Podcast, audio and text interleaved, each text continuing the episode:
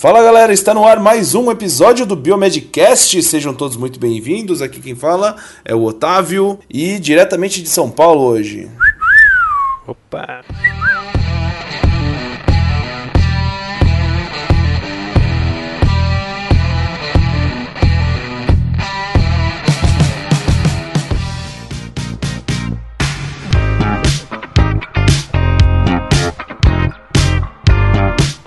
Aí galera, quem fala é o Bruno de Goiânia. Não estranhe minha voz, eu estou aí com um pequeno resfriado, né? Uma infecção viralzinha básica, né? Já que eu mexo com vírus, mas vamos aí seguir a vida, né? Experimenta até no seu próprio corpo. Muito bem. Pois é. Fala galera, aqui quem fala é o Luiz, diretamente do Rio de Janeiro, e achei que eu nunca ia falar isso, mas passando frio no Rio de Janeiro. É isso aí. É. Hoje, incrivelmente hoje, temos um convidado muito mais do que especial. Especialíssimo. Já esteve conosco aqui há 60 episódios atrás. Nossa. Faz tempo. Faz bastante tempo, hein, meu? É o grande querido Onício, Onício Leal Neto. Sejam bem-vindos, Onício. E aí, pessoal? Hoje estrelando com a diarrezinha básica. Estreou na Parasito. É, eu, eu, prefiro dizer que eu tô criando anticorpos. É, muito bem, muito bem. É. Excelente. Excelente. Para falar sobre o futuro hoje, hein, gente? O futuro do quê? O futuro do trabalho na saúde. É, é. pessoal o pessoal tá pensando que, que vai estar tá estudando ali aquela besteirinha de hematologia, não sei o que. Nossa, vai, vai. Quero nem ver se povo vai na frente. Oh, o Onísio já começou com a hemato. Ah, não, ainda não. Ah, falou do amor do Bruno aí. não, não, não, mas, não, mas tem, tem umas, tem umas que, antes, né? Assim, tipo, biomedicina estética. Essa porra vai pegar, velho. Aí, ó, oh, polêmica no episódio. Vixe. Vai pegar ou vai pegar no sentido de vai se dar mal ou vai se dar bem? Não, vai, vai pegar todo mundo e vai deixar desempregado, né? Olha, calma, calma, vamos, vamos organizar aqui nossa cabeça, vamos, vamos começar aqui a explicar. Primeira coisa, por que, que a gente tá querendo falar sobre isso? Acho que o mais importante, acho que o Nisso podia começar, falar um pouquinho do que, que ele faz, porque pô, o Nisso tá nessa pegada de empreendedorismo, é uma das maiores referências aí na biomedicina nessa área, empreendedorismo, a parte de epidemiologia, tem uma startup, Track a gente falou aqui. Pô, tem muita coisa, Onísio é, é foda, cara. Então, Onísio, fala um pouquinho aí do que você faz. E acho que você já pode até introduzir por que a gente tem que falar desse assunto. Ainda mais semos, porque somos biomédicos da área da saúde e a gente quer também ser diferente, né? Que acho que isso que é o mais importante agora. Beleza, da outra vez que eu participei com vocês aqui, 2015, tava na Track a gente tava com. acabado de vencer alguns concursos. Bastante coisa mudou de lá pra cá. Uma delas, que eu tive a oportunidade de fazer um curso lá na Singularity University, em 2016. E esse curso aí me, me balançou, me deixou transtornado, porque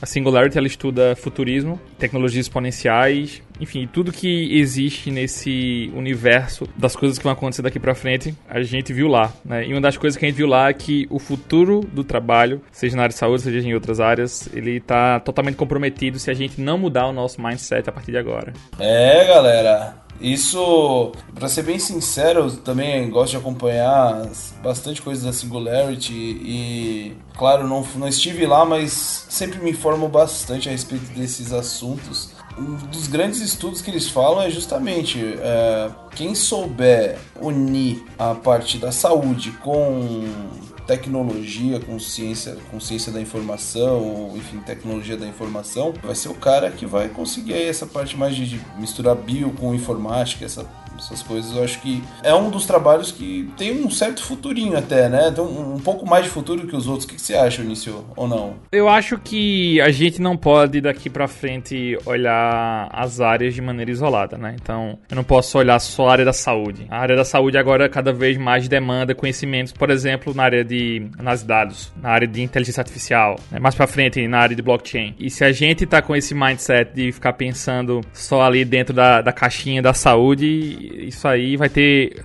As máquinas vão vir aí, vão fazer muito melhor do que a gente isso. Por isso que a gente precisa estar tá aí buscando essas triangulações entre as áreas para poder garantir os nossos empregos aí no futuro. Pois é, cara. Que negócio louco, né? E eu pergunto assim, então, já pro Onício aí que tá mais por dentro, qual que seria esse trabalho do futuro aí, mais detalhado?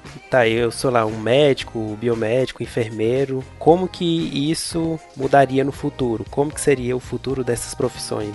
Eu acho que existe uma, uma área que todos os profissionais de saúde, seja biomédicos, farmacêuticos, farmacêuticos bioquímicos, médicos, etc., é, se eles não tiverem essa competência, essa skill bem definida, vai ser muito difícil daqui para frente. E essa skill que eu tô falando é dados. Hoje, dados são oxigênio para a gente entender como a saúde e a doença se comporta no mundo. E esse conhecimento aprofundado de olhar os dados com a perspectiva mais estratégica ele vai ser crucial para diferenciar os profissionais que vão se manter no mercado de trabalho daqueles que porventura não vão ter essa área bem sedimentada de conhecimento e acabando aí ficando substituído por, por robôs ou por máquinas. Mas aí eu te pergunto, mas todo profissional vai precisar mexer com dados? Ou, ou por exemplo, ah, eu quero pesquisar determinada doença, vou mexer, analisar os dados. Aí a informação que eu dou, às vezes um profissional lá que quer só tratar o paciente, ele não quer saber de dados, ele quer só tirar a informação daquilo que outro profissional mais avançado fez. Será que todo mundo tem que mudar? Não sei se todo mundo tem que mudar, mas coisas simples e triviais coisas que a gente vê que uma máquina consegue fazer igual melhor que a gente, sem dúvida nenhuma, isso vai ser substituído, né? Máquina, robôs, eles não adoecem, eles não são CLT, eles não. Vão no banheiro, não dão atestado. Não coloca você na justiça. e. E assim, não é que eu acho. Tem uma frase muito boa lá da, da Singularity, que eu gosto sempre de falar quando falando desse tema de futuro do trabalho. A questão não é. é não, não tem que ter medo. O que a gente tem que parar para pensar é os humanos, eles precisam ter trabalhos de humanos. Né? A gente tem que deixar de dar para o humano trabalho de robô. E o que acontece, especificamente uhum. na biomedicina, por exemplo, é que as faculdades elas estão formando os biomédicos para para fazer o trabalho de robô. Uhum. E tudo engessado, quadrado. É, só a gente olhar antigamente, né, lá no laboratório o pessoal da UHC falava muito que precisava ter, sei lá, 20 profissionais no laboratório, porque era tudo manual, né, de pipetagem, fazer as reações. Hoje em dia o equipamento de bioquímica, sei lá, faz tudo, né? Então, assim, a gente já vive essa mudança, né, na, no dia a dia. Então, antes precisava de 20, agora precisa de dois, só para passar o controle, calibrar e o resto o aparelho faz, né? Totalmente. Não, tem, tem uns amigos de uma startup aqui de Recife chamada Pixels. E a Pixels, ela, eles desenvolveram uma inteligência artificial baseada em visão computacional e eles conseguem identificar nas lâminas parasitos. Né? E ele marca lá o quadradinho, sendo que imagina, enquanto uma pessoa normal passar aí um tempo X para identificar algumas coisas, imagina a, a escala que uma máquina tem de fazer essa identificação mais precisa, né? Ah, isso a gente já vê já em alguns equipamentos de, por exemplo, de, de análise de urina, cara. Eu já, já achei ultra revolucionário, né? Que a gente não imaginava que fosse possível identificar estrutura como cristal, é, bactéria, enfim, enfim, diversos tipos de estrutura e, e ele faz essa análise e seleciona. Claro, tem ainda tem a parte humana que vai ali selecionar. Vai te perguntar, né? É isso mesmo? É, é isso mesmo? Tá errado? Exatamente. É isso mesmo, exatamente. Né? Mas, poxa vida, é um. É, é, enquanto a gente faz uma análise numa lâmina, a gente faz uma análise, sei lá, de 100 campos, ele faz de 10 mil campos, né? Não tem nem comparação. Tem outro detalhe ainda, é, falando especificamente sobre o futuro do trabalho e dos negócios é uma visão da Singularity e eu comungo bastante dela, que é a seguinte: as coisas precisam utilizar tecnologias exponenciais e elas também precisam gerar impacto social. Então, quando eu brinco sobre a biomedicina estética, por exemplo, se ela não está utilizando uma tecnologia exponencial ou se ela não está causando impacto social, vai ser uma área fadada a desaparecer logo em breve. Você pode ver isso em outras áreas ou habilitações da biomedicina. Imagina, quem sonha em ser um burocrata tem, porque tem isso, né? Tem gente que, que sonha em ser um burocrata. Vamos pegar um cara que, que passa o curso dele todo de biomedicina é, pensando em ser um presidente de conselho regional. que, que tristeza. Que tristeza. Cara, o blockchain ele vai, vai praticamente tirar isso. Né? O blockchain bem implementado não vai para que vai precisar de, de, conselho regional.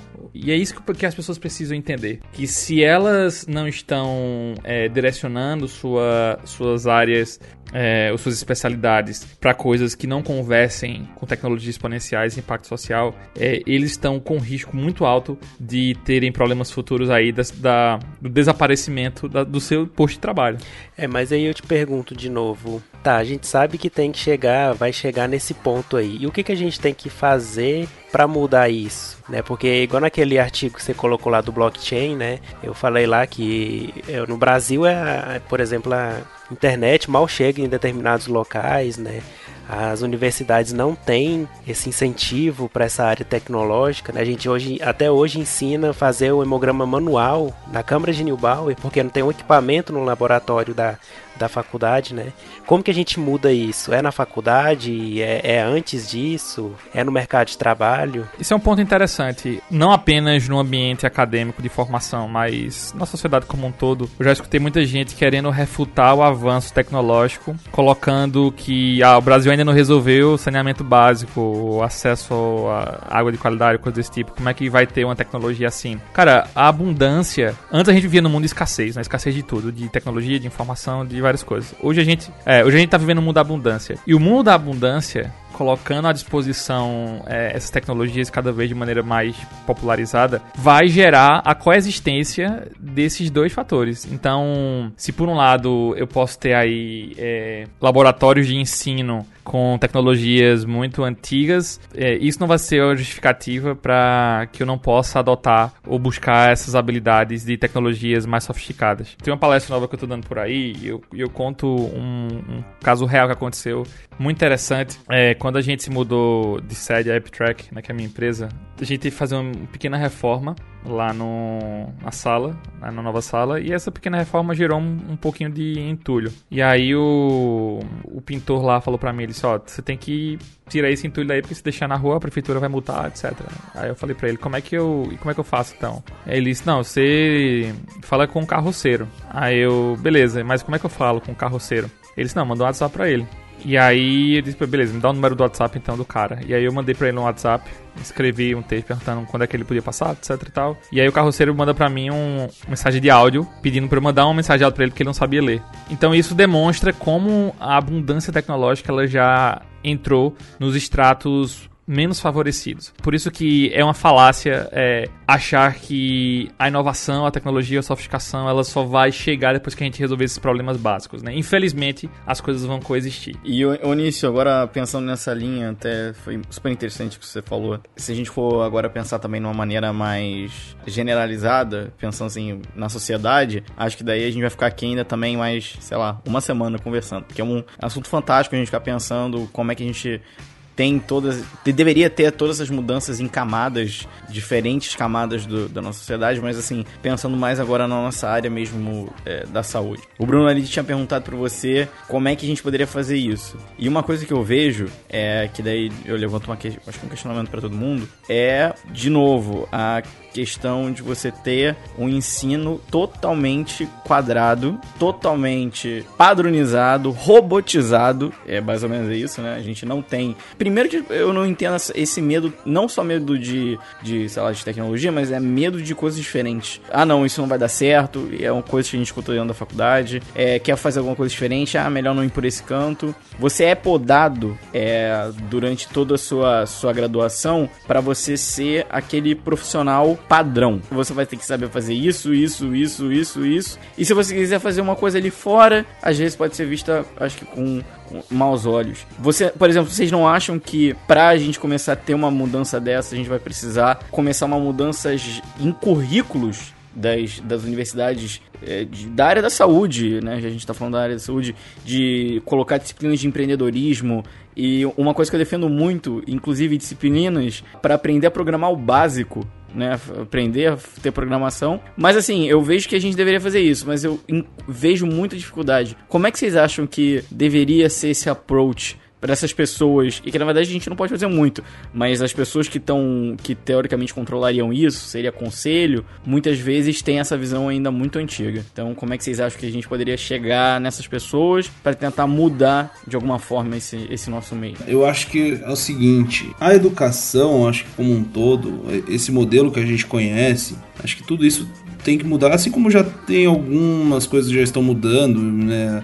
Toda essa questão de EAD que a gente inclusive já comentou no episódio, enfim, a gente precisa se atentar para esse tipo de mudança, para esse padrão. Eu acho que não, não, esse modelo de todo mundo estar tá ali sentado numa sala olhando um cara falar lá na frente, não vejo isso como sendo um futuro. Eu acho que começa por aí, né?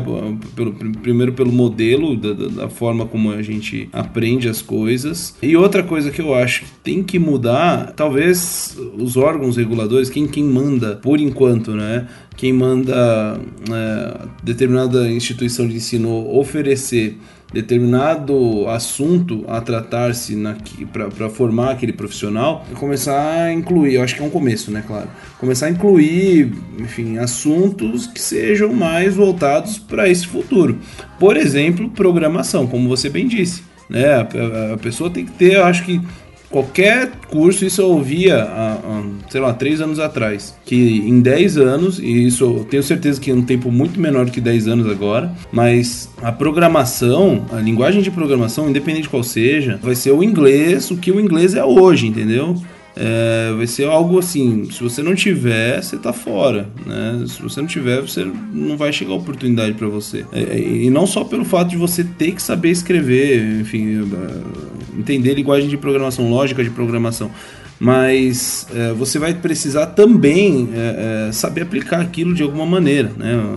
Esse vai ser o diferencial, né? Você vai ter que saber, como o Onício também bem disse, entender engenharia de dados, Assim, dado hoje em dia, a gente gera muito, muito, muito, muito, muito mais dado do que há 10 anos atrás, há 5 anos atrás. Então a gente, cada dia mais, esse volume aumenta, né? E quem souber mexer com isso aí, cara, é o cara que vai ser, sei lá, pelo menos vai ter um, um lugar lá no futuro, né, meu? É isso que eu enxergo. É tanto que acho que hoje uma das habilitações mais bem-sucedidas na biomedicina, por exemplo, ou o pessoal de bioinformática, né, que faz essa, essa junção muito interessante entre habilidade de programação com uma perspectiva de saúde. Eu acho que é, esse é o tipo de profissão que ela vai ter uma perenidade muito maior. É, mas eu sei assim que é complicado pra gente que já se formou, tal, igual eu peguei agora no mestrado uma disciplina de genômica, né? E aí a gente fez basicamente a bioinformática, né? Mas é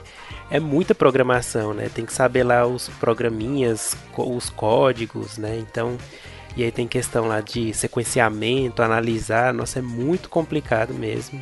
Assim, não é fácil, né? Mas eu acho que é o futuro, né? Então. Mas é complicado, mas poderia ser bem fácil, né? Se isso já vier sendo exposto isso, é. para os estudantes no T0, isso seria uma coisa é, tão fácil quanto entender as diferenças das paredes celulares de bactérias gram-positivo e gram-negativo, por exemplo. É verdade. Mas será que os estudantes né, da área da saúde estão querendo isso? Às vezes, será que eles não começam a fazer o curso só para chegar lá, trabalhar, né? E, ah, beleza, cumpri meu horário, fiz meu plantão, vou embora. Né? Será que se tivesse uma disciplina de bioinformática, de empreendedorismo, será que eles iriam aproveitar isso? Né? Mas esse é o ponto. É, não é. Eles podem querer ou não querer mas eles precisam, eles têm que saber disso. Né? O futuro, ele precisa desse tipo de habilidade. E assim, e é o futuro que eu falo, mas é feita aquela frase lá do... Pô, esqueci o cara. Mas, enfim, tem um, um, um, pensador aí interessante que ele fala que o futuro já tá aqui, ele só tá mal distribuído. e é bem isso aí, entendeu? Se os estudantes, os egressos de biomedicina da área de saúde não é, pararem e entenderem a necessidade de se reinventarem e a necessidade de aceitarem ou, bus ou buscarem novas áreas é, que conversem com essas tecnologias exponenciais que eu mencionei no início, se os caras não estiverem pensando nisso, aí fica bem complicado, né? É, eu acho que o problema é esse aí, eles pararem para pensar que isso é importante, né? Eu acho que esse, aí tá a chave. O que eu vejo é que eu acho que as pessoas não se deram conta ainda. É, eu também acho que não. Mas eles podem não ter caído dessa ficha, porém, é, para aqueles que não se deram conta disso, a importância do dos tutores, dos professores, dos facilitadores em darem esse input para eles, uh, enfim, precisa de alguém que tenha um repertório para poder passar esse repertório para as pessoas mais jovens. O problema é que os professores não têm esse repertório, né? É, eu, por exemplo, eu dando aula hoje em dia, eu vejo assim, sabe, o pessoal fica muito no celular, não, não, presta atenção na aula, né? O nosso modelo de aula também é muito defasado, né? Aquela questão de ter o professor central lá. E assim, eu acho que é muito ineficaz para a gente ensinar alguma coisa que o aluno tem que aprender, assim, sabe? Eu me vejo dando aula assim pensando, nossa, eu queria fazer tanta coisa diferente, mas a estrutura que eu tenho não me permite fazer isso e parece que os alunos não estão aprendendo, estão indo lá só para ganhar nota, sabe? É complicado. E aí, por exemplo, uh, conheci uma, uma menina lá da Singularity em 2016, quando eu tava lá. ela tem né, uma startup chamada Clinicai. E essa startup, ela faz um negócio muito, é, muito legal o que seria uma coisa meio óbvia de se pensar, mas ninguém nunca pensou, que é um vaso sanitário inteligente. Né? Então, quando você faz lá o cocô, ele já ele, ele gera um feixe de luz e já identifica ali algumas, alguns parâmetros que o teu material fecal pode ter, inclusive relacionados à doença. Por que, que a gente não, não vê mais clinicais por aí, né? Mais ideias como essa por aí? E, boa, o biométrico ele tem todo o input de conhecimento que favoreceria ele pensar dessa forma. Eu insisto em dizer que pô, a gente tem uma, um mergulho na, nas áreas de infectologia, por exemplo, que é um puta diferencial um puta diferencial. E por que a gente não usa isso olhando para as tecnologias né, que estão aí revolucionando? Por que a gente não consegue fazer essa triangulação, como eu mencionei anteriormente?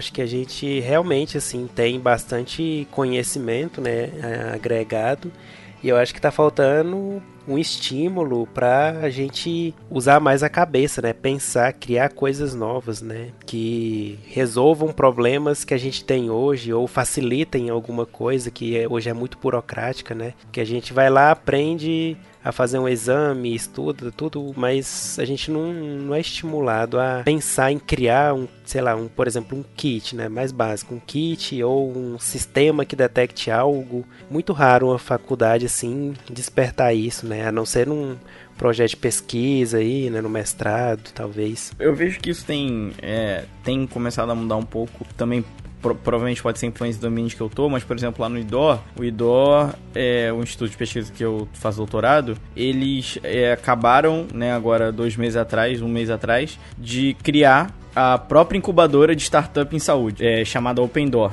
E eles estão construindo um anexo do lado do instituto, onde eles vão receber startups da área da saúde para desenvolver seus, seus produtos na sede do instituto, com a ajuda dos pesquisadores de lá, ter essa, essa conexão e muito interessados nessa parte de inovação. Então, isso que eu tô. Uma coisa que eu, eu vejo, tô vendo essa mudança acontecendo lá, é essa coisa de você tentar conectar as pessoas para você ter um aprimoramento de ideia. É claro que acho que no primeiro momento, quando você leva uma coisa, pô, vão vir aqui, sei lá, cientistas da computação para falar com o cara que é infectologista, sei lá, o cara é pica da galáxia na área do Zika, o que o cara tem a colaborar. E às vezes eu acho que tá faltando isso também na área da saúde, a gente ter esse empurrãozinho de estar tá em ambiente diferente com pessoas diferentes. Não necessariamente eu vou falar o biomediquês e o cara vai estar tá ali falando o computês né? Mas a gente vai ter que criar uma linguagem comum que dê certo para ambos e a gente vai estar tá ali falando, daqui, a pouco vai estar tá todo mundo se entendendo e a ideia vai acabar fluindo. Isso também acho que poderia ser um ponto da gente começar a estimular os jovens, essa galera que tá na graduação, de também estar tá tentando se inserir em outras áreas para poder aprender com outros tipos de mentalidade. Porque também, de novo, se a gente ficar nessa mesma mentalidade quadrada que a gente vive hoje em dia na, durante uma graduação na área da saúde, é, nunca vai dar certo. Então, se não pelos nossos, é, digamos assim, pelo meio ali, pela grade curricular, vai vai ter que muito depender da vontade da pessoa de querer se expor a esse tipo de, de situação. E eu acho que ainda tem um outro elemento que, por exemplo, tá uma febre esse negócio de startups, né? Em várias áreas tem, tem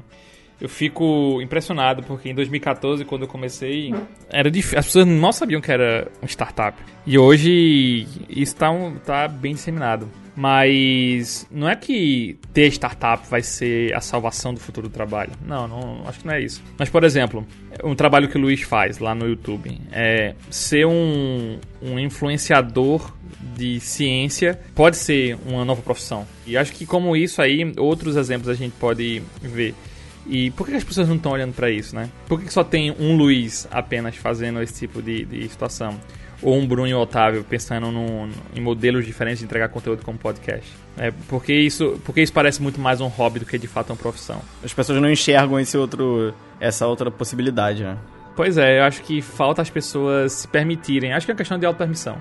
As pessoas têm que se permitirem a enxergar coisas que possam de fato gerar é, novas habilidades e novas, é, novos modelos de, de, de, profissão mesmo. Eu acho que se a gente for parar para ver né, um, o fundo desse buraco, a gente tem que voltar lá no começo da nossa educação, né? Porque eu acho que o um ensino básico bom, né, que já tivesse um incentivo, né? A gente vê essas reportagens aí, povo de fora, que desde pequeno já programa, já na escola aprende isso tal, né? Então eu acho que a nossa educação básica aqui, que eu acho que seria um, um ponto para ser bem investido, né? Mais do que o, o, ensino superior, por enquanto, né? Quando tivesse todo mundo já com uma educação boa, assim, né? De qualidade, aí sim o ensino superior seria melhor, né? Mas aí é, o que a gente viu foi uma grande quantidade de pessoas entrando na faculdade sem um ensino básico bom né? E eu acho que isso aí prejudicou bastante o nível né, da faculdade e também não ajudou muito nessa questão de inovação, né? É, as pessoas já acabam entrando com lacunas e essas lacunas não são preenchidas. Até parte de escrita, né, de texto, assim, a gente vê pelos trabalhos. As habilidades socioemocionais, uh, as soft skills, né, elas são...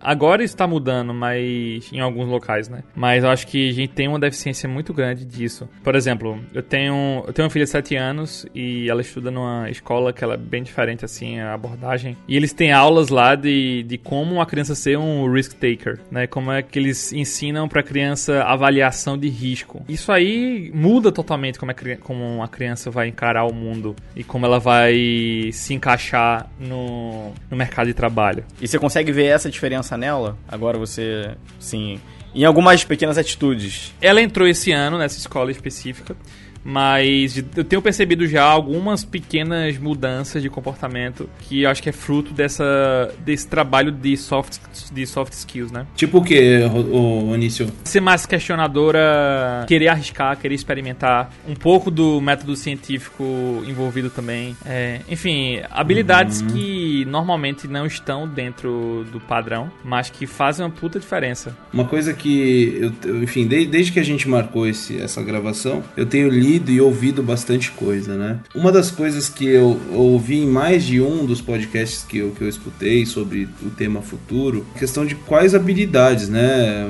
lá no futuro vão ser valorizadas é, para nós, enquanto seres humanos, seres humanos, né? Algo são, são, são as habilidades que para algumas pessoas, uh, alguns estudiosos entendem dessa maneira, não serão atividades do, do de uma máquina, de um robô, né? Uh, quais são essas essas atividades, quais são essas ações. Inclusive tomei nota, tá? Ética, emoção, empatia e criatividade. Só que criatividade tem um, um, um asterisco ali, que tem algumas pessoas que falam que tem máquina faz... que, que são criativos, que já tem máquina fazendo é, obra de arte, enfim, né? Mas ética, emoção e empatia, esses três E's aí, são três habilidades que são únicas do ser humano, né? Que pelo menos todo mundo que eu ouvi falar sobre as três principalmente em empatia, que eu vi em mais de um, né? É, é a, a, acho que a principal habilidade que o ser humano tem que desenvolver, e, que, que já é nato, né, na verdade, mas que, enfim, tem que. Ah, acho que desenvolver de modo geral, né? Tem uma cena muito boa do daquele filme Robocop, da versão do Zé Padilha, que se vocês lembram lá da cena do cara que tem um braço robótico e o cara vai começar a tocar violão, lá no meio ele tocando violão, tá tudo muito bonito ali e depois fica bem esquisito e aí o cara, e aí o, o doutor lá perguntou ah, o que, que aconteceu. Ele disse, não, é porque nesse momento específico aqui não, não, não tava com emoção, foi a máquina assumindo, né? E aí deixou super esquisito. Caramba! A execução exatamente por falta da, da emoção, né? Do, do que é de competência do humano. Uhum, uhum. Olha que bacana, não, não, lembro dessa cena, mas assisti o filme, muito bom por sinal, mas eu não lembro da cena, mas, ah, incrível. Né? Tem um, um case interessante também que fala sobre... Porque, assim, ó, eu acho que uma pergunta fácil uma pergunta fácil para saber se, se a tua habilidade ela vai ser substituída por um por máquinas é assim. Ela tem um script, ela tem um roteiro. Se ela tiver, ela vai. Tem, tem, um, case, tem um case recente. Tem um case recente da, de uma parceria que o Reclame Aqui, aquele site que você faz reclamação, né? Sim, sim, demais. Fez com o Watson. E, porra, para você cancelar um serviço, você fala com a atendente lá do outro lado e ela segue um roteiro. Então, se ela segue um roteiro, um robô consegue conversar e dialogar com ela, porque vai ser ali roteiros estabelecidos. E aí ele, ele começa a mostrar que ele consegue cancelar serviço de telefonia, de TV por assinatura. Um, um, robô fazendo isso, né? Uma máquina fazendo isso para ele. Porque é um roteiro, entende? Olha só, É, duas coisas que eu queria falar. Primeira, naquela questão lá da criatividade, né, que o Otávio estava falando. Eu estava vendo um vídeo esses dias, né, que um, um cara lá falando, eu não lembro quem que era, que todo mundo falando, né, que todo mundo nasce já com já nasce cientista, né? Então, quando tem lá um ovo a criança pega aquele ovo, quer tacar no chão para quebrar, né? Ver o que, que, tem, que, que, que tem dentro. E aí o adulto pega e vai bloqueando isso, falar, não, você não vai quebrar um ovo, né? Vai sujar a casa e tudo mais, em vez de deixar a criança ver, descobrir o que, que acontece quando o ovo cai, o que, que tem dentro do ovo, por que, que é um ovo, o que, que acontece com o ovo, né? Que vira lá o pintinho. Então tem uma, série de oportunidades para a criança desenvolver toda uma criatividade dela ali, aprendendo coisas do dia a dia, né? E a gente acaba bloqueando isso, né? O, o adulto. Isso foi o Murilo Gão, acho, que falou. Bom, você, você conhece ele, né, Onício? Conheço, conheço. Ele, ele tem uma coisa interessante que ele fala quando. Não lembro qual foi o pintor que. O pintor não, o artista que fez aquela Acho que foi Michelangelo, né? Que fez a Pietà, La Pietà, aquela obra de arte. E aí perguntaram para ele, por que você chegou a essa obra de arte, né? E daí ele fala, ela já tava lá, só fiz tirar os excessos. E ele fala que a criança, quando ela nasce, ela é uma, ela é uma La Pietà, mas que o modelo atual vai colocando os excessos, né? Pois é, olha só que bacana. Ele fala bastante sobre criatividade, ele tem uns papos bem bacanas sobre criatividade, né? Na verdade, a vibe dele agora é, é trabalhar com isso, né, Onício? Mas é, eu acho que está totalmente relacionado, né, a, a modelos de educação e aprendizado com as habilidades e profissões do futuro. É, se, se os inputs não vierem lá atrás, é, vai ficar difícil da pessoa se reconhecer como parte de uma revolução tecnológica, né? Que já começou.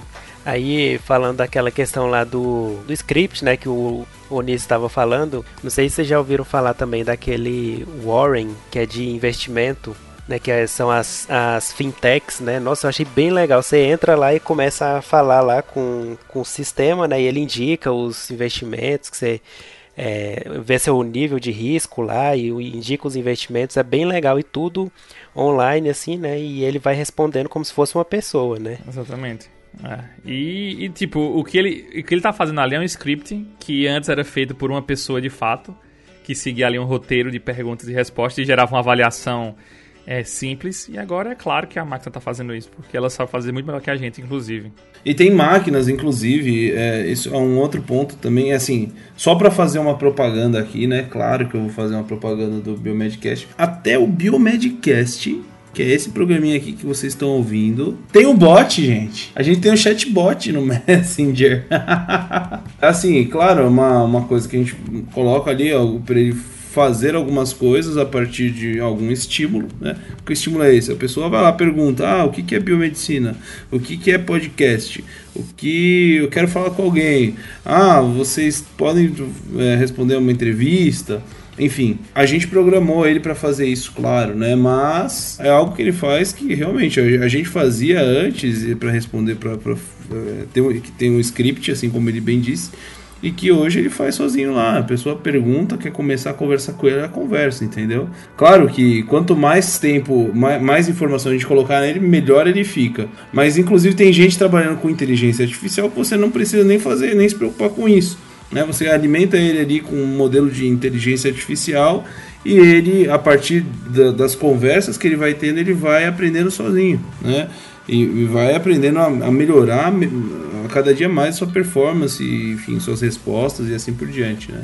E outra coisa, só queria que adicionar aqui, que a gente falando sobre bot, chat, essas coisas de substituição, a gente fez um episódio do Biomedcast uma vez que a gente falou sobre o futuro na análise clínica, vocês lembram? Eu não, não participei da gravação, mas eu lembro, aham. Uhum. É, e eu lembro que a gente falou a frase do Marcos Schott, que eu achava muito engraçado, que ele falava assim, o futuro das análises clínicas é o biomédico, um biomédico, um monte de equipamento e o cachorro. é. Pra fazer companhia ao, ao, ao, único humano responsável. Eu lembro que gerou algumas discussões depois desse episódio de ouvintes perguntando: ah, isso tá muito longe de acontecer, a gente é difícil a gente ser substituído, não sei o quê. Cara, pelo avanço que a gente tem dado, a largos passos, inclusive, nessa área de dados, inteligência artificial, eu acho que não tá muito longe, não. para falar bem, bem sincero.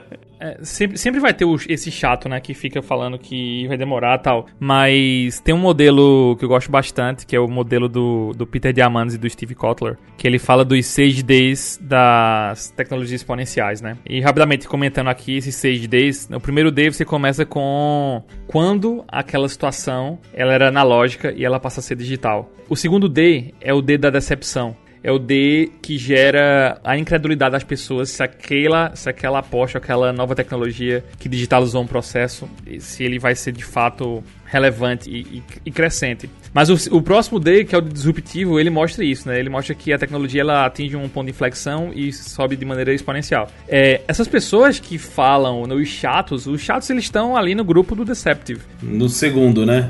É, no segundo. E é até bom que eles estejam ali, porque se não tiver um chato falando isso, é porque a tecnologia é, ou a organização ela não é exponencial. É. E aí é interessante você ver esse tipo de pessoa que, que fica querendo descaracterizar o futuro e aí colocando várias coisas, seja aquela falácia lá que eu comentei de ah, mas é, isso aqui ainda não está resolvido, é, coisas básicas não estão resolvidas, como é que a gente vai fazer isso, né? É, eu tenho um amigo que ele chama Conrado Schlohauer, ele é embaixador da Singularity lá de São Paulo. E ele, ele tem um, uma coisa que ele fala que eu acho muito interessante. Ele fala que ele prefere ser presentista do que futurista. Porque se uma vez, se uma vez que o futuro está aqui, não faz sentido mais a gente ficar dizendo que a gente é futurista, né? A gente é presentista. Não tem como diferenciar mais o que ia chegado com o que já chegou.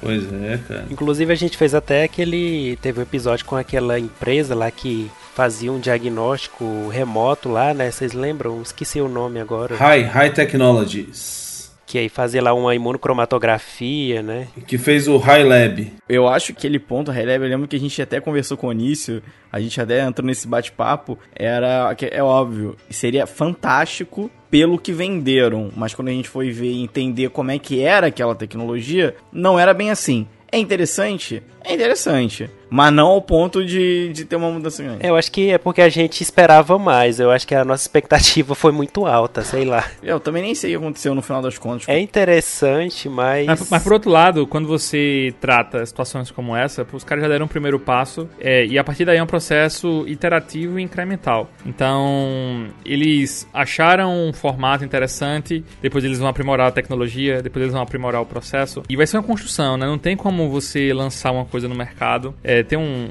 um, outro cara que falou que se você. Eu acho que foi. Não sei se foi Bill Gates. Não, não sei, não lembro. Que se você lança um produto pronto, é que ele já foi tarde pro mercado. E eu acho que o caso do, do High Lab, acho que é um caso desse, assim. É, o High Lab, ele chegou ali na fronteira, é, desafiando um paradigma. Pode ter um pouco mais de marketing do que de, de ciência, de tecnologia envolvida, mas é uma estrada é um processo incremental e, com certeza, o que ele lançou lá em 2017 para o que tem hoje, com certeza já, já existiram diversas evoluções que vão cada vez melhorando o produto. Né? Eu acho que nada fica no 1.0, né? Sempre vai atualizando, é igual os aplicativos que a gente tem hoje em dia, né? Começa ruim e aí vai aprimorando com o tempo. Né? Quanto mais feedback também, melhor. Né? Agora tem uma coisa que é bem também que a gente tem que levar em consideração, que é a questão do timing, né? Tem um cara que lançou um Uber, acho que uns um ano, dois anos antes do, do, do Uber mesmo. o cara não vingou, meu, não, não conseguiu fazer, né? Não sei porquê, não, não sei se pessoas não tinham ainda credibilidade naquilo, mas o Uber fez. Naquele momento, cara, os caras explodiram, né? Acho que tem muito isso também. Acho que as pessoas é, não devem desanimar, né? Acho que é, esse tipo de, de exemplo, como o do High Lab mesmo, ele pode ser um estímulo muito, muito positivo, inclusive, para as pessoas pensarem, principalmente para quem ouve a gente aqui, que a maioria é biomédico e tal, é, pensarem em, em, fazer alguma coisa semelhante, né, que, que, melhore de alguma maneira, né, que o que a gente já tem hoje. Né? Então, não sei, acho que isso pode ser também um ponto a, a ser pensado. Né? É, e uma coisa que eu aprendi muito, e isso acho que foi uma questão mais de amadurecimento, é que muitas vezes coisas que eu vi, eu falava, ah, isso aí, cara, isso não vai dar certo, ah, que merda e tal. Ficava meio que julgando, mas aí eu vejo, cara, assim, deixa as pessoas que estão fazendo algo fazerem algo. Não atrapalha. Não enche, não enche o saco, entendeu? Acho que isso foi uma coisa que eu até aprendi essa lição de, porque, cara, os caras que estão fazendo lá estão fazendo, enquanto você não está fazendo. Então, acho que esse é um ponto que a gente tem que levar sempre em consideração. Mas é óbvio que é difícil também quando a gente pensa em coisas é, disruptivas, etc., é que além de você, você pode tocar muito no calo das pessoas, incomodar muitas pessoas. Nesse caso, você mexer com uma, teoricamente, assim, com uma, uma massa profissional, é, isso pode ser um pouco complicado da forma que você vai abordar. É a forma que você vai entregar aquilo. Dizer, porque eu acho que um dos erros desse, desse iLab muito nas entrevistas foi: não, vamos substituir o laboratório. Porra, aí. Na verdade, não foi. Eu acho que, eu acho que foi mais aumento do, da, da mídia do que.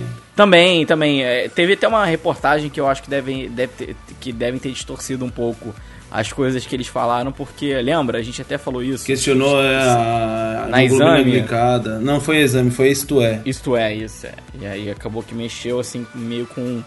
Querem tirar nosso trabalho. É, não. Ixi, isso. Um monte de dono de laboratório ficou pé da vida. É, ixi, no Facebook. É, nossa senhora. É, hoje eu vejo na. É, aí é o que o Onísio falou, né? Do segundo D lá do. do, do da... É, é, do Deceptive. Isso. E, mas é, o, que, que, o que, que eu, eu vejo assim com relação ao High Lab? Eu acho que, meu, é bem o que o Onísio falou, é um começo, né, meu? É, você tem que começar de alguma maneira. Não só o High Lab, acho que qualquer, qualquer tecnologia que esteja lá numa, numa fronteira. É, acho que a gente tem que encarar o exemplo do High Lab que a gente está dando, que acho que é um exemplo mais próximo ao que a galera viveu, mas acho que, Otávio, a gente tem que pensar isso, acho que para qualquer tecnologia que tá, tá lá, tá lá na frente, tá tentando inovar de alguma, de alguma maneira, né? Por exemplo, produção de conteúdo em, em, em áudio, né? é, produção de conteúdo em áudio. Falando sobre ciência. Falando sobre ciência.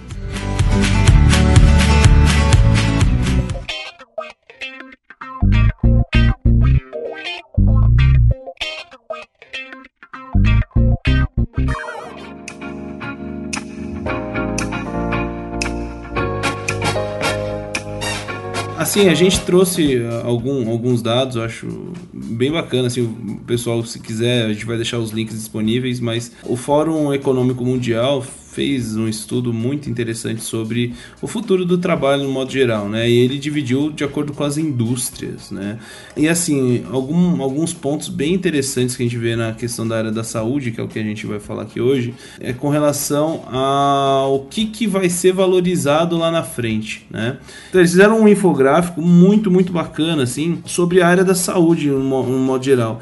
E tem notícias boas, assim, pelo que eu enxerguei, tem, temos notícias boas na área da saúde. É, não sei se vocês também viram isso ou não, mas de um modo geral, em comparação aos, às outras profissões, a indústria, ela, a indústria da saúde, no caso, ela é considerada estável, né? Que você, o empregado que conseguir ser empregado, ele vai ter um, um emprego estável. Agora, o que que, o que que eles vão exigir desse, desse cara, né? Desse cara lá na frente? Primeiro, ele vai ter que ter conhecimento muito grande. 71% acima da média, né? Que, que é o que eles falam. Outra questão é que vai ser muito difícil contratar esse empregado porque o cara vai ser ao concurso, né? Você vai ter que selecionar muito bem, porque o cara tem que ser bom, né? E o trabalho não vai ser fácil, né? O, o, trabalho não vai ser fácil. É o que diz, assim, basicamente o que diz o estudo, né? É um trabalho muito complexo. A formação desse, desse profissional vai exigir aí bastante tempo, né? Por isso que vai ser um mercado bem seleto, né? É isso, gente. Vocês têm aí alguma mais alguma coisa para comentar? Você tem mais algum, alguma dica, alguma indicação de, de, leitura, de ouvir episódio, alguma coisa assim? Acho que ficar ligado nas redes da Singularity e seguir o Onísio. Muito bem. Eu acho muito bacana, porque o Onísio ele tá sempre comunicando isso, que assim, às vezes é a gente não tem muito acesso, até porque não, a gente não fica pesquisando muito, mas acho que a gente pode come, começar as considerações finais com ele. Onísio, suas considerações. Tá tudo acabando? É o Armagedon do, do emprego. Eu já mencionei isso aqui, né? Se a gente não começar a mudar nosso modelo mental olhando para áreas que aparentemente não têm uma relação direta com a saúde, mas que vão ajudar a impulsionar o nosso trabalho na saúde, se a gente não fizer isso, a gente te, corre sérios riscos de termos nossas profissões fadadas ao fracasso. Porque aquela história lá do script, né? Se tiver um script, um roteiro, isso aí vai ser substituído por um robô e vai ser feito de uma maneira muito mais competente que o que o humano faz. Né? A gente, de novo, né? A gente tem que deixar de dar trabalho de robô ao humano e começar a dar trabalho de humano ao humano. Uhum. Ótimo. Que bacana. E você tem alguma dica para deixar pra galera, assim, de leitura, de... de Livro, é. alguma coisa? Cara, se eu pudesse dar, dar uma dica, assim, para pessoas da biomedicina que querem mudar esse mindset, ou pelo menos iniciar isso nessa mudança, ciência de dados. Né? Ciência de dados eu acho que é o, é o, é o futuro de várias profissões, inclusive da biomedicina. E leitura, porra, qualquer coisa que se relacione com é, data science, ou R, ou Python, coisas que dê para você criar essas interações de saúde e de dados já é um bom começo para as pessoas estarem mais, mais férteis para essas mudanças, né? para essa, essa aquisição dessas habilidades que vão fazer o diferencial lá na frente. É, e sigam o Onício lá no, no LinkedIn também, ele coloca vários textos lá legais para a gente refletir. Muito bom mesmo. Beleza, sigam mesmo lá. Depois, o, Onício, a gente vai precisar que você mande aí as, os, os links, rede social e tudo mais, para a gente colocar aqui Pra galera poder também acessar através do, do nosso site, acho que fica fácil, né? Mando, mando. Tem um cara muito bom que eu gosto bastante é, dele, chamado Tiago Matos. E ele trabalha muito com essa questão de futuro do trabalho, né? Não apenas em saúde, mas em várias, em várias profissões. Eu acho que é um bom começo também para quem quer entender quais são os seus riscos futuros relacionados à sua profissão. Então, consumir o material, material do Tiago Matos é uma boa iniciação a como entender o futuro do trabalho e suas relações. É, Tiago Matos, aquele cara da, da HSM? Não, o Thiago Matos ele é o fundador da Perestroika, o fundador da Aerolito. Ah, é verdade. Ele é professor da Singularity também. Ele participou, né, da, da daquele CBN Professional, né, aquele podcast. Isso, é, acho que isso, sim, acho que sim. Isso, isso, isso. Eu sabia que eu tinha ouvido falar dele. Bacana, né? Tem uma série muito, muito interessante, né? Que, eu vou indicar pro pessoal. Uma série, na verdade, uma série de podcasts, tá? O pessoal acha que eu vou falar de série. Mas tem série também, aquele Alternate Carbon lá, acho que é, um, é uma ideia bem bacana, né? Não sei se vocês chegaram a ver, assistir. Assim, não, eu, eu assisti alguns episódios, né? Mas, assim, é, basicamente a ideia deles é de um futuro em, mais ou menos como Matrix, né? Que você você nunca um futuro imortal é, entre aspas, né? Que quem já falou aqui em imortalidade de um jeito diferente, mas é, em que você vai pegar todas as suas memórias e conhecimento e tudo e vai colocar ali num, num HD externo e você morre. O seu, aliás, o seu, seu corpo morre e você pega aquela informação e coloca num outro corpo que você já escolheu anteriormente e segue sua vida, entendeu? É um negócio assim muito louco, né? Tem, tem um outro filme que é de, também, eu acho que eu não lembro com, com, com quais atores, uh, mas ele trata também do futuro, que é mais ou menos nessa ideia também, que o, só que é com robôs, né? Os robôs eles têm ali é, toda essa questão de, de é, inteligência artificial e desenvolvem, enfim, seus conhecimentos e no final das contas, ah, ficou velho, vai trocar não, peraí, deixa eu tirar aqui toda a memória dele, pum, coloca ali no HDzinho e passa para um robô num corpo diferente. Acho que é a mesma ideia, acho esse, esse negócio, acho uma coisa meio louca ainda, né? Mas não acho que seria impossível de acontecer, não, gente. É, deixa essas duas, essas duas indicações e, claro, o CBN Professional, né? Acho que, é um, inclusive, o nosso querido convidado de hoje participou do CBN Professional para falar sobre futuro aí da área da saúde. Bem bacana. Na verdade, foi o que eu falei. Acho que é uma área que me interessa, mas eu acho que eu tenho que começar a ler mais. Eu sou uma pessoa muito interessada em programação, tanto que eu sou meio que autodidata nisso, porque eu já faz mais ou menos aí quase um ano que eu venho treinando um pouco de Swift, que é uma linguagem de programação da Apple, e por hobby mesmo. E acho que a gente aprende muito com programação no sentido de pensar em como resolver problemas. Acho que isso é uma coisa que é um skill que você recebe aprendendo a programar coisas muito básicas, né? Scripts ali muito básicos ou coisas ou pequenos aplicativos, coisas assim bem triviais, né? Ou coisas que a perguntar sim, não, ah, responde tal coisa, mais ou menos isso. É uma área que me interessa muito, inclusive uma área que me interessa bastante é a área de inteligência artificial na, na área da medicina. Inclusive já fiz uma vez um vídeo sobre isso, tive que até estudar mais o tema para falar sobre isso, mas acho que tem muito conteúdo aí. A gente tem que correr atrás e tentar se diferenciar. Como o Nisso falou, existem aí muitas coisas que a gente pode é, consumir, seja livros, sejam influencers dessa área. E também é, o conhecimento, galera, é ilimitado. Então a gente, acho que é, como a gente também está nessa área muito que ainda meio que exploratória de, dessa, dessa, dessa parte, a gente ainda não tem um currículo, entre aspas, de que a gente tem que fazer, é correr atrás, procurar coisas que te interessem, que possam te agregar na tua formação e que vão te diferenciar ali como profissional. Então é isso. E aprendam também a analisar dados. Eu agora no meu doutorado tenho visto quanto é importante estatística. Eu não lembrava o quanto é essencial a gente ter uma, um conhecimento de, de gráficos, de, de logaritmos e saber interpretar aquilo ali é muito importante. Até, até para o avanço da ciência. Né? Então são skills que você deveria, assim, não deveria, mas acho que se você começar a adquirir ele desde a faculdade vai mudar a sua vida na hora que você é, chegar lá na frente, você já vai estar tá, ser uma pessoa diferenciada. Então é isso aí, né? Procurem conhecimento aí fora e corram atrás. Cara, eu queria dar só uma última dica que eu tinha acabou, acabei esquecendo.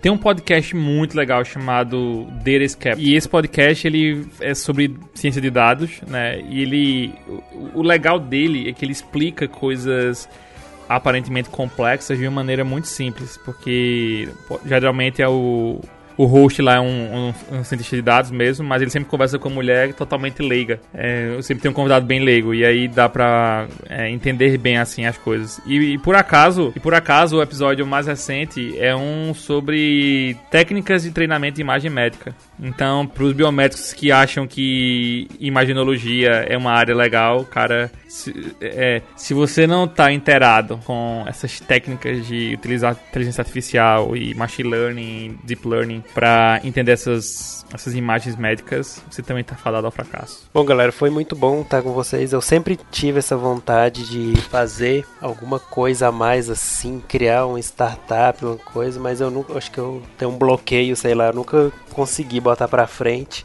Eu tive a ideia do blog aí, do, do Biomedcast com o Otávio e tudo mais.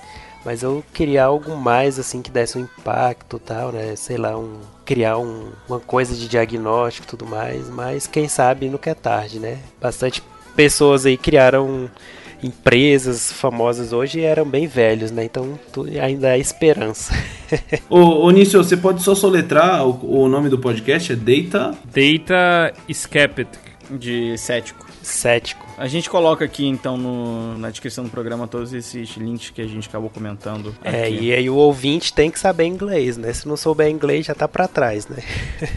Cara, inglês é, a, é o arroz com feijão de, de tudo agora do mundo. A gente não tem como não tem como ir para frente sem saber galera inglês. Isso aí, para quem ainda mais se você quer ir para área da ciência, é fazer pesquisa, é tudo é, é inglês, cara. Inglês é muito importante. É, não só pesquisa, né? Qualquer equipamento que você vai mexer aí, os softwares são tudo em inglês, né? Quase nenhum é traduzido, então o pessoal tem que se atipar. Uma coisa meu sócio sempre. Meu sócio é, é, não sei se vocês sabem, mas ele foi meu, meu orientador do mestrado, né? E aí, quando eu entrei no grupo de pesquisas, o site do grupo era todo em inglês. E aí eu perguntava pra ele, mas por que, Johnny? Só botar em inglês? Ele falou, não, porque a gente tem que falar pro mundo, né? E o mundo só ouve inglês. Então, se você, se você aí estudante quer falar pro mundo, então é bom você tratar de aprender a falar inglês, senão Ou quer saber o que, que o mundo tá falando, né?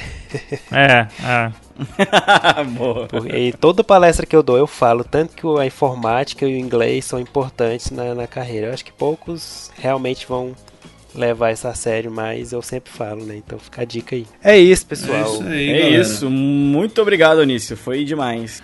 Ô, Onício, não vai, não vai parar aqui, viu, cara? Acho que a gente vai tratar esse assunto aí. Acho que dá pra gente fazer até pensar em fazer uma série, talvez tava pensando aqui, e, e destrinchar isso aí em alguns episódios, sabe? O que, que vocês acham disso? Acho que dá pra gente explorar bem mais. Ficou bem, assim, uma introdução zona sobre o assunto. Acho que a gente aprofundou um pouco, mas eu acho que dá pra gente pegar cada um dos, dos assuntos que a gente tratou aqui e aprofundar mais ainda, né? Acho que é bem interessante isso. É, quem sabe, assim, ó, uma série com dicas do que, que a gente pode fazer hoje pra mudar o amanhã, né? O que, que a gente Isso. pode fazer na nossa carreira, coisas práticas que a gente possa realmente aplicar no dia a dia, né? Eu ia gostar. Eu também. Eu, eu também, ó. Um Onício topando aí, bora, bora, bora aí. Ah, vamos nessa, vamos nessa. E o Onício até, eu acho que o mais legal também, o Onício, pô, o Onício conhece um monte de gente que também ele poderia trazer pra conversar com a gente. Sim, sim. Pois é. Com certeza. O próprio Jones, o Jones, né, cara? O seu sócio, o Jones, Jones Albuquerque. Acho que ele é uma, uma pessoa, assim, uma figura que eu queria muito trazer aqui pro Biomadcast, cara. Você até comentou naquele nosso encontro. Cara, vamos, vamos combinar aí, vamos, vamos combinar. Vocês iam adorar o Jones. O cara parece ser muito, muito pra frente, assim, pra frentex. E aí, pra gente saber se a gente faz essa, essa continuação aí, vocês agora têm que deixar a opinião de vocês. Gostaram do tema? Fez vocês pensarem? Ou vocês, sei lá, não, não quero saber disso? Então comenta aí. Olha, eu tenho certeza que podem ter a seguinte reação. As pessoas, algumas pessoas podem ouvir, elas vão se incomodar com o que a gente tá falando, vão ficar com raiva do cast, mas depois de uma semana elas vão falar: caramba, aquela semente vai estar plantada ali e a, a reflexão vai começar a mover. Porque eu sei, gente, às vezes é, é complicado a gente falar nesses assuntos que muitas pessoas não realmente que foi, não querem ouvir, não querem ouvir, não querem saber. A ignorância, né? É melhor ignorar do que. O futuro é agora. É. Então é isso, gente. É isso aí, galera. Foi Certo, demais. gostei bastante, Então é viu? isso. Espero que vocês, espero que vocês comentem de verdade, assim como o Luiz bem falou, o Bruno bem falou. E a gente aguarda vocês aí, né, enfim, nos comentários e daqui 15 dias a gente tá de volta. Exatamente. Valeu, pessoal. Até a próxima. Valeu. Então é isso. Falou, galera. Tchau, tchau. Falou, galera. Tchau, Valeu. tchau. Tchau.